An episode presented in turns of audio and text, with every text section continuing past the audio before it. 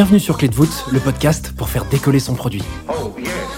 Qui dit produit dit product management. Et j'ai découvert ces dernières années que la majorité des product managers ne voient pas leur métier comme un métier. Pour eux, c'est aussi une passion qui pousse à essayer autrement, une culture où l'entraide passe par le partage et les retours d'expérience.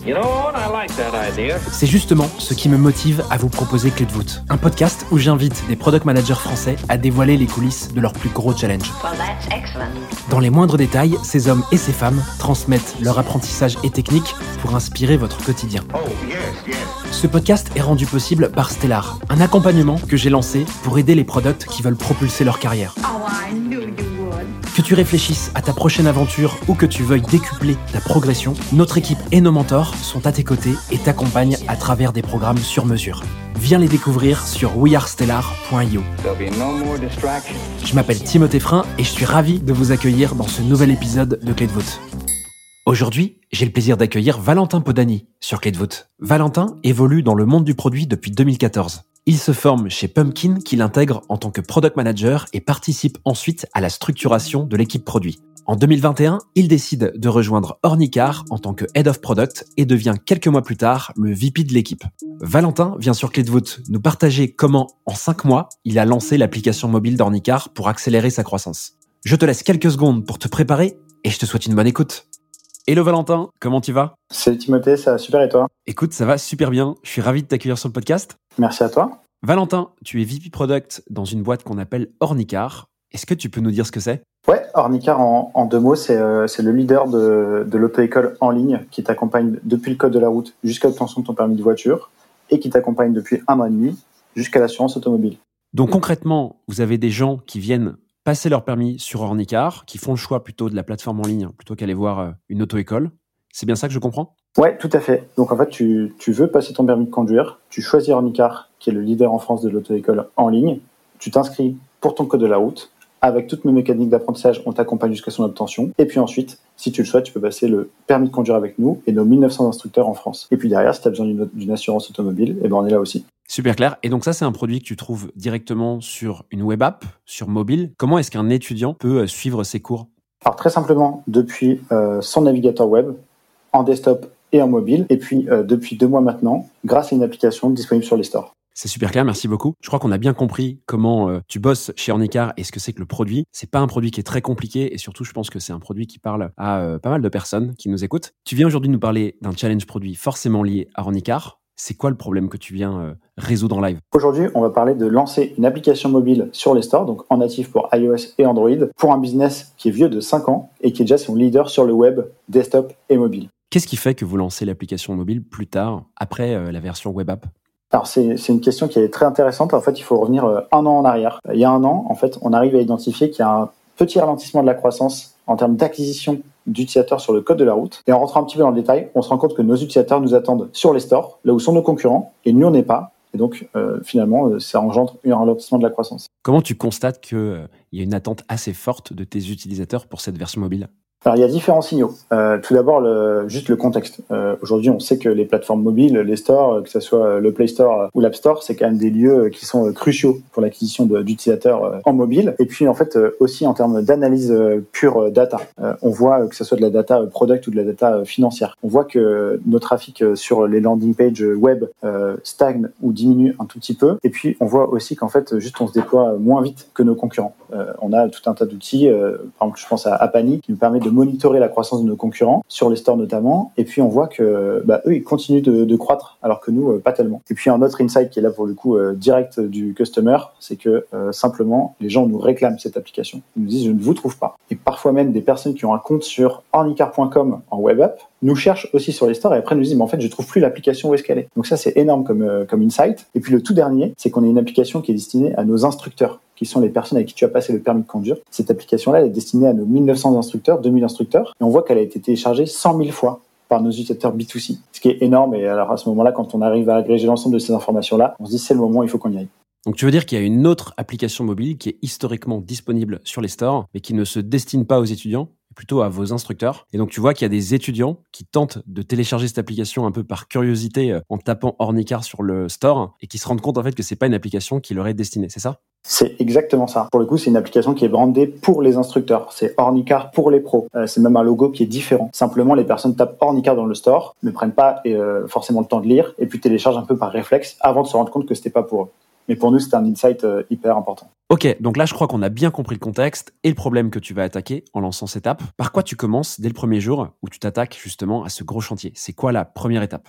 Alors la première étape quand tu t'attaques euh, au chantier de lancer une application mobile, c'est de savoir ce que tu veux en faire. Euh, et ça, c'est le plus gros challenge euh, chez Ornicar. Et je pense que c'est le cas pour toutes les personnes qui vont nous écouter et qui veulent lancer une application mobile sur un business existant. C'est qu'en fait, quand tu lances un nouveau support, donc là, dans le cas présent une application mobile, c'est de se dire ah bah tiens, est-ce qu'on n'en profiterait pas pour revoir telle ou telle chose? Est-ce qu'on n'en profiterait pas pour faire telle chose différemment? Est-ce qu'on préférerait pas faire comme ci ou comme ça? Finalement, aligner l'ensemble des parties prenantes. C'est tout le temps l'étape la plus importante dans le fait de faire un bon produit et ça a été le cas chez Ornicar. Ça consiste en quoi d'aligner les parties prenantes? Tu fais quoi concrètement?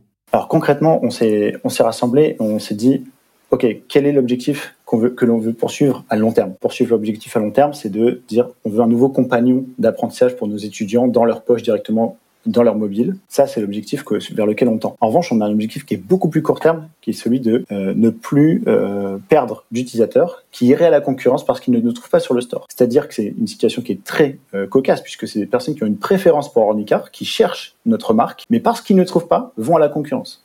Alors c'est une hypothèse, mais on, on voit les chiffres et on voit que c'est le cas. Et donc finalement, réussir à aligner les personnes qui, euh, parce qu'ils sont pleins de bonne volonté, voudraient faire plus ou mieux ou différemment, mais non, euh, les, réussir à, leur dire, les gars, là on a un problème qui est beaucoup plus gros, qui est structurel et euh, auquel on doit s'attaquer le plus vite possible, c'est un très très gros travail. Et en fait, si on n'avait pas fait cet alignement-là dès le départ, alors on aurait peut-être mis trois fois ou six fois plus de temps à lancer cette application mobile. Concrètement, c'est quoi? C'est que tu passes du temps euh, en réunion avec euh, tes parties prenantes, que ce soit la partie tech, la partie design, tes managers, euh, peut-être les cofondateurs, pour les convaincre et apporter du poids dans cette décision qui est de lancer une appli mobile? Ouais, là, dans le cas précis, le but est de se dire, OK, en fait, on a besoin d'ouvrir un nouveau canal d'acquisition parce que nos users nous cherchent là-bas, mais aussi parce que le business en a besoin. On voit qu'il y a une petite décroissance de la croissance, un petit ralentissement de la croissance. Et donc, c'est ça le premier objectif sur lequel on doit se focaliser. C'est pas le fait de traiter le customer feedback numéro 87 qui nous dit que lui, il aurait bien aimé avoir eu une application et donc que si on le fait en fil rouge pendant 12 mois, ça va le faire et on va le satisfaire in fine. Là, le but, c'est de se dire, non, en fait, pour faire euh, progresser le business, on a besoin d'ouvrir ce nouveau canal et lancer cette application-là. Donc, au-delà du product design tech, etc., ça, c'est venu juste un tout petit peu après. C'était même euh, euh, vraiment l'approche high level du problème. C'était de se dire, oui, ça serait super si on faisait tout ça. Mais en fait, revenons au basique de la chose. Et en fait, c'est juste penser MVP. De quoi on a besoin pour satisfaire nos users sur mobile. Comment tu convaincs ces parties prenantes finalement? Et combien de temps ça prend? Alors combien de temps ça prend? Ça a pris euh, pas mal de temps, mais c'est espacé dans la dans le temps. C'est-à-dire que c'est des réflexions qui ont besoin de d'infuser aussi chez les gens. Euh, parce que comme je te disais tout à l'heure, en fait, c'est tout le monde part d'une bonne volonté. Euh, et donc quand la personne me dit ah mais tiens, est-ce qu'on ferait pas euh, ça différemment parce qu'on sait que c'est pas top? Bah, c'est pas parce qu'elle a envie de nous rajouter du travail, c'est qu'elle a envie de améliorer l'expérience utilisateur. Et donc d'avoir une conversation, euh, tu vois, tout n'aurait pas pu se faire en un seul jour parce que je suis convaincu que les personnes qui ont assisté au meeting du lundi et qui ont qui ont assisté au follow-up du jeudi, et eh ben pendant trois jours elles ont réfléchi inconsciemment et en plus elles ont remis ça un peu en perspective avec leur quotidien, etc. donc ça pris du temps. Je saurais pas le quantifier, euh, mais je suis, convaincu que c'était la clé pour que, pour que ça soit, pour que ça soit réussi. Euh, concrètement, comment, euh, comment ça se passe? En effet, c'est là pour le coup juste du temps de réunion.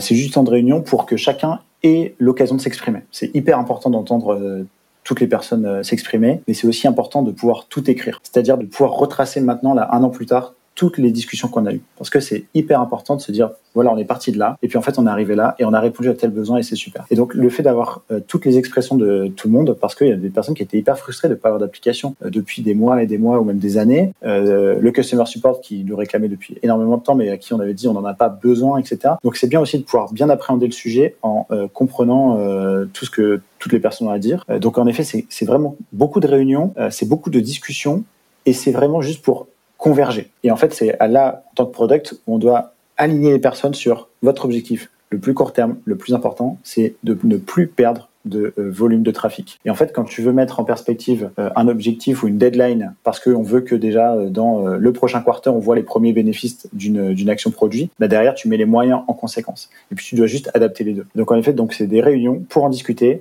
s'aligner là-dessus mais tout en comprenant bien toutes les parties prenantes. Et le fait d'avoir logué correctement par écrit, ça permet de pouvoir y revenir et de pouvoir, une fois que qu'on a lancé les développements, et puis ça fait déjà un mois et demi par exemple, revenir là-dessus, se dire ah oui en fait il y a tel argument qui permet de prendre cette décision-là. Et à quel moment tu sais que les stakeholders sont enfin alignés et prêts à vivre la suite du, du lancement de cette application mobile? Alors c'est à la fois un feeling et un momentum. Dans le feeling, c'est en fait, ok, il n'y a plus de contre-arguments aux plus gros arguments. Euh, c'est pour ça que je disais que c'est important que tout le monde ait pu s'exprimer parce que euh, tu as toujours un argument qui peut faire concurrence à un autre. Et puis quand tu mets l'argument de la croissance de la boîte dépend de ça potentiellement, euh, quel est le meilleur contre-argument à ça? Et donc là, tout le monde s'exprime, tout le monde s'exprime. Et puis il y a plus de contre-argument supérieur. Et donc là, du coup, tu as le feeling que, ok, on commence à toucher à la convergence. Tout le monde ne peut pas être d'accord. en revanche, tout le monde comprend. Et donc c'est là où on a la convergence. Donc là, tu as le feeling. Et puis bah du coup, le momentum, c'est un récap, juste un compte rendu, de se dire, ok, on a bien listé l'ensemble des sujets qu'on voudrait traiter. Celui qui est le plus haut, qui est le plus important, qui est le plus chaud pour la boîte, c'est celui-ci. Et toutes les personnes qui reprennent tous les pôles de la boîte sont d'accord pour dire ça.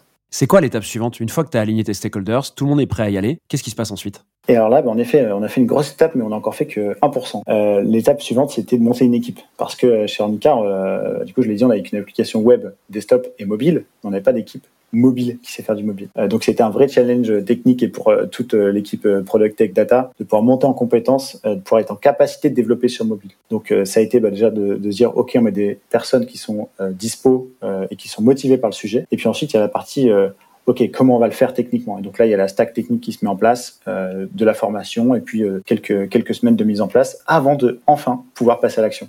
Monter une équipe euh, pour faire une appli mobile, c'est un certain savoir-faire. Euh, tout le monde ne dispose pas de cette équipe. Toi, tu me disais tout à l'heure que vous aviez déjà une appli mobile qui était destinée aux instructeurs. Est-ce que vous avez fait appel à ces anciennes compétences euh, pour cette ancienne appli afin de, de faire cette nouvelle ou vous avez fait différemment? Oui, mais pas que, parce qu'en effet, on a pris les bonnes pratiques de, on fait monter des gens en compétences sur un topic, qui est le mobile. Euh, en revanche, cette équipe-là aussi avait un gros challenge de continuer à, développer l'application mobile pour les instructeurs, qui est leur outil de travail. Donc, on ne peut pas se permettre de euh, réduire les efforts là-dessus. Euh, et donc, tout simplement, on a reproduit ce qu'on a fait. On a fait monter en compétences des nouvelles personnes, on a monté une nouvelle équipe. Et dans tous les cas, ils travaillent main dans la main. Donc, toutes les bonnes pratiques et tous les tous les raccourcis qui auraient pu être pris dans cette formation l'ont été pour être en bonne disposition pour développer. Concrètement, monter l'équipe, ça veut dire quoi finalement? Qu'est-ce que tu fais au quotidien pour faire ça? Alors la première chose, c'est de se dire, euh, ok, qui va être le product lead euh, là-dessus? Parce que bah, comme en fait on monte une squad, donc pour monter une squad, quels sont les métiers qui sont représentés sur Nicar C'est un product manager, un product designer, product data analyst et une tech team. Euh, donc là, en effet, juste précédemment, je parlais de la tech team parce que c'est eux qui, le premier, les premiers, ont bossé sur le sujet parce qu'ils devaient se former. Euh, pendant ce temps-là, nous, on pouvait faire du, euh, des specs, etc. Donc c'était hyper intéressant de voir qu'on avait déjà lancé les efforts, mais on travaillait juste pas dans le même moment à cet instant-là. et donc monter une équipe, voilà, c'est créer une squad. donc là, ce qu'on appelait une swarm, donc c'est une squad temporaire qui a bossé sur ce sujet-là. Donc là, ce que je comprends, c'est que les équipes sont alignées, l'équipe est montée, donc elle est prête à exécuter, à répondre aux problèmes en lançant cette appli mobile. C'est quoi l'étape suivante? L'étape suivante, c'est euh, finalement c'est la conception, euh, que ce soit fonctionnel et technique. Euh, à quoi va ressembler notre application sur sur mobile, sur iOS, sur Android. et donc comme je disais, nous on parle d'une expérience qui est très forte en web et en web mobile. Le plus gros challenge, ça a été d'avoir une expérience ISO pour ne pas décevoir et ne pas, comme je disais tout à l'heure, ne pas céder à l'optimisation, l'amélioration pour tenir l'objectif d'urgence. Et donc ça, ça a été l'étape d'après, vraiment fonctionnellement et techniquement, à quoi ça va ressembler. Donc voilà, c'est tout, tout ce travail de spec. Donc là, ce que je comprends, c'est que ton équipe est alignée sur l'objectif qui est de lancer cette appli. Ta squad est montée, donc tout est prêt en fait pour y aller. C'est quoi l'étape suivante? L'étape suivante, c'est de euh, bien comprendre le problème. Parce que euh, maintenant qu'on a l'objectif, qu'on est tous alignés dessus, euh, on sait ce qu'on veut atteindre. En revanche, on ne sait pas encore comment on va y aller. Et puis d'un autre côté, on a les techs qui se mettent en compétence de le faire. En revanche, même si j'ai dit tout à l'heure qu'on n'allait pas céder à l'optimisation euh, ou à l'amélioration, euh, quelle qu'elle soit, il y a quand même des choses euh, qu'il faut aller diguer un petit peu pour bien comprendre. tu en avais par exemple un problème de, de positionnement. on avait un tarif qui était sur le web et qui n'est pas du tout adapté à l'univers des, des stores. sur un store, tu es beaucoup plus habitué à un abonnement mensuel ou un abonnement, peu importe la récurrence, quelques euros, euh, ce qui n'était pas notre cas, qui était un prix one shot. Donc c'était plus élevé, donc on n'aurait pas été en bonne en bonne position euh, de concurrence. Donc ça c'est pour l'aspect, on va dire positionnement et pricing. Et puis le canal finalement. Euh, ok, on a dit qu'on veut une application mobile. Est-ce que c'est iOS, Android, est-ce que c'est Huawei, etc. Tu vois, c'est vraiment rentrer dans le détail de quel est le problème qu'on a aujourd'hui. et donc les réponses après, ça a été de se dire, ok, bon, on va focus sur iOS et Android. Huawei ne représentait pas une part suffisante de, nos utilisateurs pour investir là-dessus. Et puis sur la partie positionnement et pricing, bah, clairement, on a dû revoir tout ça parce que, comme je l'ai dit, on n'était pas adapté à l'univers du mobile. Donc le but n'était pas juste de se dire, on ouvre un nouveau canal, on met notre application et puis bah, nos users seront contents de nous voir parce que là, on aurait été encore plus euh, déçus de se dire, les gens nous trouvent, juste ils convertissent pas. Il faut vraiment rentrer dans le détail de qu'est-ce que ça veut dire être sur mobile.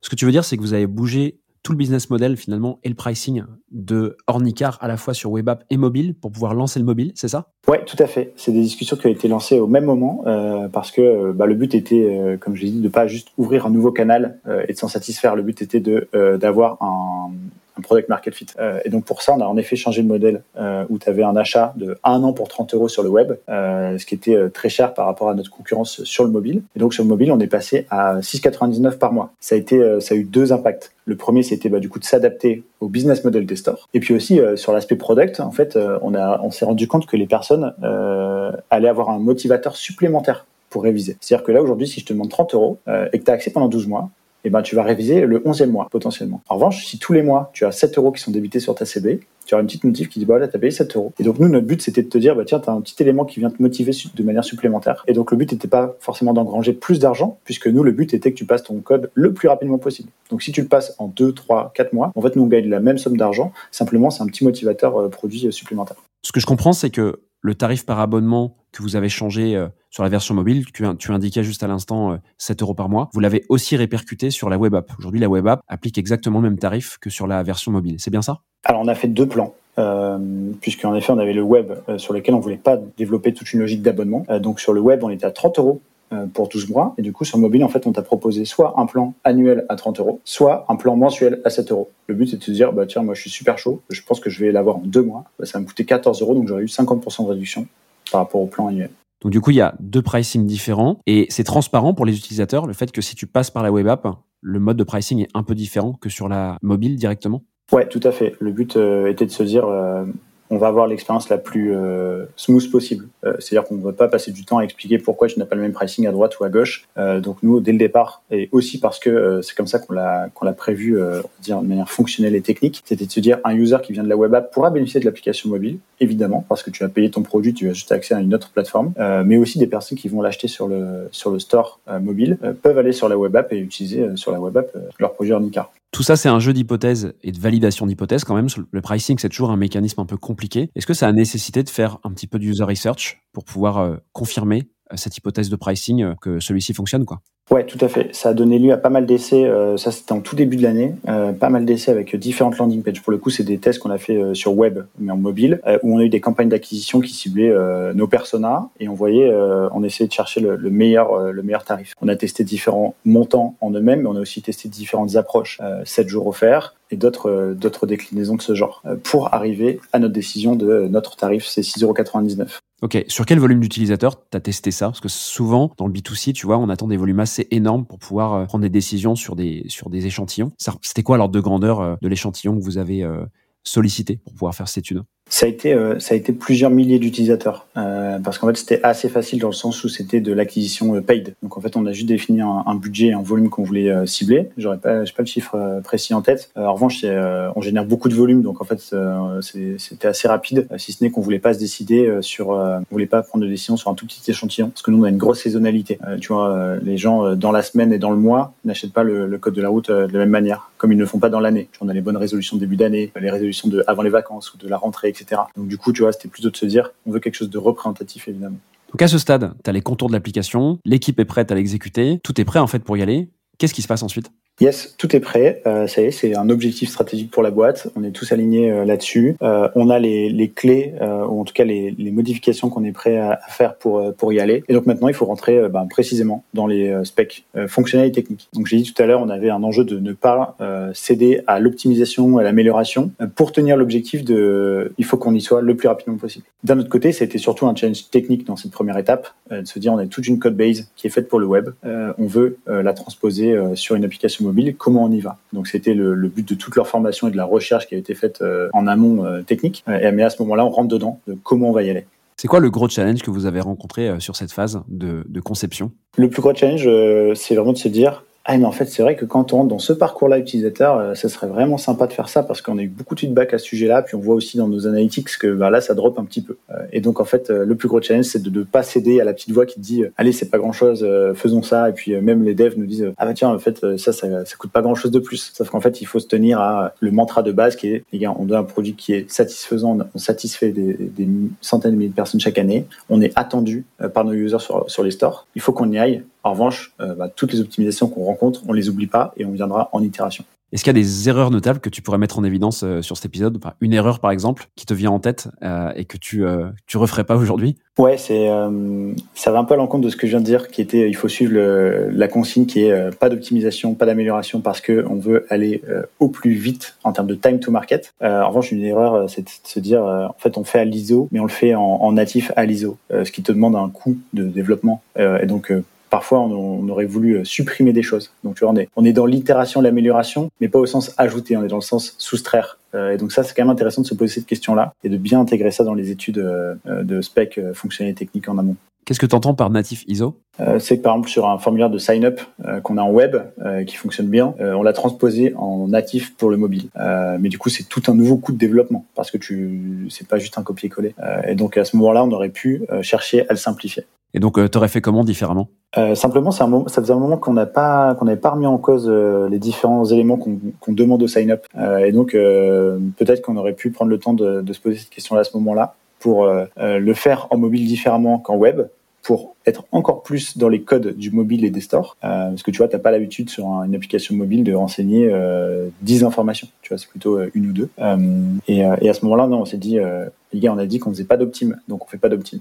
Une fois que tu as tous les contours de cette conception, ce que je comprends, c'est que l'application, globalement, vous voyez à quoi elle ressemble. J'imagine que la prochaine étape, c'est la delivery. Ça ressemble à quoi cette étape? Ouais, tout à fait. C'est le delivery euh, pur et dur cette fois-ci, euh, mais qui est un peu particulier. Euh, alors c'est une situation qu'on rencontre et ton expérience en tient compte. en revanche, bah, tu vois, on a parlé de mobile, on a parlé de formation, etc. Et du coup, bah, forcément, ton delivery sur lequel tu avais une bonne vélocité et que tu sais piloter assez finement d'habitude, bah là, tu es dans l'inconnu. Donc en fait, tu repars un peu de zéro. Euh, et donc c'est, été assez, euh, assez challengeant de se dire, en fait, on veut donner de la visibilité qu'on n'a pas. Euh, et donc, est-ce que on investit deux sprints de blanc pour voir un peu comment on attaque les sujets, etc. Et puis ensuite, on refait des estimations et puis on communique de la visibilité. Sauf qu'en fait, à ce moment-là, on était à deux semaines près, tu vois. Donc, euh, c'était vraiment un gros challenge de, communication et de synchronisation pour pouvoir s'assurer euh, qu'on réponde à notre devoir de visibilité en termes de euh, auprès de nos stakeholders, parties prenantes, mais aussi de se dire, bah, en fait, nous, on sait où on va nous-mêmes.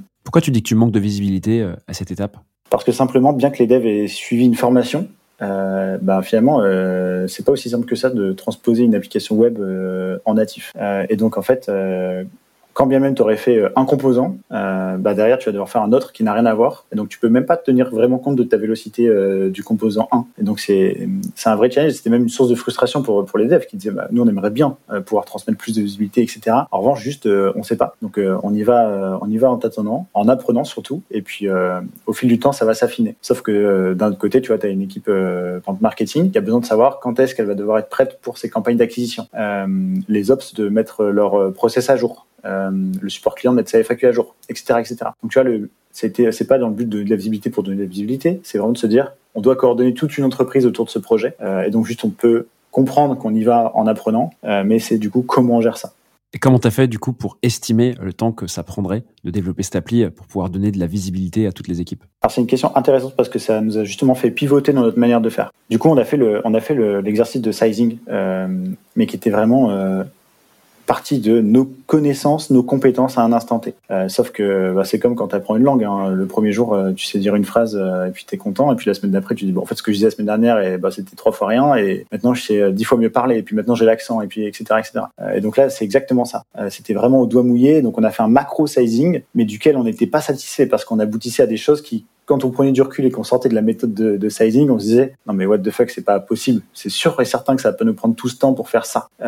et donc du coup, partant de ce peu de fiabilité et de notre insatisfaction de cette visibilité qu'on ne pouvait pas communiquer parce qu'on n'était pas on pas content, euh, ça, ça a enclenché une discussion intéressante. Je disais qu'on a ça nous a fait pivoter euh, et donc c'est intéressant parce qu'à ce moment-là on s'est dit ok en fait là il va falloir prendre des décisions beaucoup plus courageuses euh, et donc on va pas juste ouvrir l'application sur les stores en mobile natif, on va devoir prendre, comme je disais, des décisions plus courageuses et se dire quel est le chemin le plus critique pour y aller? Une fois que tu as essayé d'estimer ce temps et de donner de la visibilité à toutes les équipes, c'est quoi le choix de delivery que vous avez finalement choisi de, suivre? À ce moment-là, on a pris le choix de, se dire quel est le MVP de notre MVP du mobile qui satisfait nos enjeux business de euh, présence sur les stores, qui satisfait nos euh, prérequis d'expérience utilisateur et qui nous permet d'aller au plus rapidement avec surtout un bon pilotage. Et donc à ce moment-là, bah, ça a été une, une proposition de la squad hein, en elle-même euh, qui s'est dit, bah, en fait là, euh, nous on vous propose de passer sur un modèle de WebView. Donc la WebView, c'est tout bête. Hein, on a une, une application web que tu peux lancer sur ton mobile, juste elle s'exécute dans Safari ou dans Chrome ou dans ton navigateur préféré. Derrière, c'est du web. Euh, et dans les applications mobiles, tu peux te dire, j'ai mon squelette en natif, mais derrière, c'est quand même du web et j'affiche mon application web derrière. Euh, et donc ça, simplement, ça nous a fait passer euh, notre estimation à plusieurs mois, à quelques semaines. Et donc ça a été vraiment un choix euh, hyper euh, courageux et une proposition euh, hyper audacieuse de notre équipe tech qui en fait qui on a fait monter en compétence sur des compétences mobiles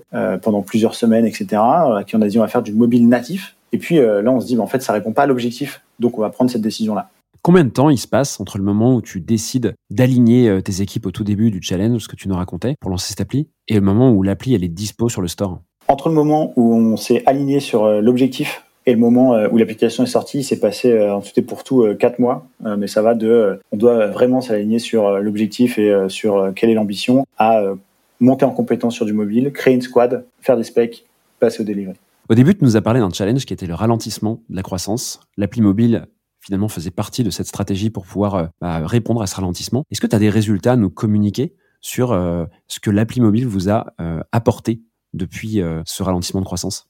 Ouais, carrément. Euh, en un mois, on a atteint les 70 000 users euh, sans marketing. C'était une volonté de se dire, on veut voir ce qu'on fait en organique euh, que tu vois, on disait au tout départ, euh, on est attendu sur les stores. Et du coup, la seule, le seul moyen de mesurer euh, cette attente, c'était de se dire, on fait pas de marketing dans un premier temps. Ce qui avait deux enjeux. Hein. Le premier, c'était de vérifier cette attractivité, cette attente. Et puis le deuxième, c'était de se dire, euh, est-ce qu'on est bien live? Ok, tout se passe bien. Est-ce qu'on peut souffler? Et on voit ce qui se passe Et est-ce que on va pas se mettre dans des problèmes si on ajoute plus de trafic? Et puis cette user base, elle a doublé dans le mois d'après. Tu vois, on est passé de 70 à 150 k users avec euh, une note de 4.6 sur 5 sur les stores, euh, ce qui était euh, hyper cool parce qu'on avait très peur de se dire, en fait, les gens vont être déçus parce qu'on va faire de la web view, etc. Et finalement, l'équipe a fait un travail tellement, tellement fin et tellement tellement de qualité que bah, les users en grande majorité se rendent pas compte. et donc ça, c'était très important à nos yeux de, monitorer ce, cette KPI. Trop bien. Bah, merci beaucoup pour tous ces détails et ta transparence. C'était super. Quelle leçon tu as tiré de ce challenge produit? C'est que comme pour tout lancement euh, produit, euh, finalement, il vaut mieux lancer euh, le plus rapidement possible. Satisfaire l'utilisateur et apprendre de l'usage plutôt que de vouloir faire un produit le plus propre, car nos utilisateurs finalement se soucient assez peu de ce qui se passe derrière, de la techno qui est utilisée, tant qu'ils sont en capacité d'atteindre leur objectif. et je pense qu'on a ce gros biais-là, bien qu'on le connaisse et qu'on y fasse attention, mais le fait d'être dans cet environnement, on se dit bah tiens derrière ce service, quelle est la techno, quelle est la chose, je vais être un peu attentif à tel détail ou tel autre. en fait, le, le commun des mortels de nos users a besoin de notre outil pour atteindre l'objectif. Et donc, c'est ça qu'il faut satisfaire le plus rapidement possible. On va passer aux questions flash. Je vais te rappeler le concept, Valentin. C'est super simple. Je vais te poser quatre questions auxquelles il faudra que tu me répondes le plus rapidement possible. Est-ce que tu es prêt? Ouais. Quels outils utilises-tu au quotidien? Mixpanel et Metabase pour les euh, suivis de data. Comment est-ce que tu apprends et progresses dans ton quotidien de VP Product? Je dirais que c'est en analysant nos, nos, performances, que ce soit en termes de métriques pures, mais aussi de process qu'on a suivi. Euh, est-ce qu'on a pris la meilleure décision Est-ce qu'on a suivi la meilleure manière? A posteriori Parce qu'on a souvent tendance à enchaîner les sujets euh, et le fait de prendre ce recul et se poser, se poser juste cette question, c'était la source de pas mal d'apprentissage. Quelle est ta ressource préférée? Ma ressource préférée, euh, je dirais que c'est la communauté de PM, euh, que ça soit euh, sur Twitter, je pense notamment à Akash Gupta, ou même sur LinkedIn ou d'autres groupes, même parfois WhatsApp. ça permet juste d'être exposé à de multiples situations et de sortir de son quotidien. Et je trouve ça top. Super cool que tu cites Akash Gupta, t'es premier sur le podcast à le citer. C'est vrai que souvent il y a des noms qui reviennent, mais moi aussi je suis beaucoup ce que fait Akash et franchement super quali quoi. Vraiment cool, aussi bien sur Twitter que LinkedIn. Et j'ai une dernière question pour toi. Quel est le meilleur conseil que l'on t'ait donné? Je dirais que c'est de juste parler euh, et de pas s'enfermer. Euh, ça vaut dans le product évidemment avec nos users ou nos stakeholders, mais euh, aussi pour chaque sujet de, de la vie, que ce soit pro ou perso même, pour comprendre un problème du point de vue de la personne avec qui on est en train d'interagir, que ce soit en termes de management ou d'une problématique quelconque, juste de d'échanger, de parler, ça a été un des meilleurs conseils qu'on ait pu me donner. Trop bien. Bah, merci beaucoup, Valentin, pour tout ce que tu nous as livré aujourd'hui. J'ai beaucoup aimé le fait que tu aies bien structuré l'approche et euh, je crois que ça pourra vraiment servir à beaucoup de monde qui euh, souhaite ou réfléchit à lancer une app mobile. Euh, j'espère qu'on aura l'occasion de se recroiser sur un nouveau challenge produit dans le futur. Et puis écoute, je te dis à très vite. Ouais, merci à toi pour l'invitation. C'était super cool de passer ce moment ensemble et puis à très bientôt. Voilà, j'espère que cet épisode t'a plu. Oh, si c'est le cas, tu peux me soutenir de deux façons. Laisser 5 étoiles sur Apple Podcast ou Spotify et un petit commentaire, ou répondre en 3 secondes au petit sondage dans la description de l'épisode pour me dire ce que tu en as pensé.